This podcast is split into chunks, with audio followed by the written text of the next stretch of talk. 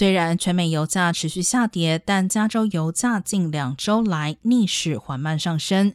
全州平均汽油价格周一达到每加仑五点四零元，较上个星期多出约零点一四美分。专家表示，加州油价上涨主要是因为本地炼油厂在例行维修时发现其他问题，导致维修时间延长，使得汽油产量和储存量出现下降。截至上周五，共有六间本地炼油厂在进行维修，而对市场的供应量减少推升了加州油价。但专家也指出，这波涨价应该是暂时性的。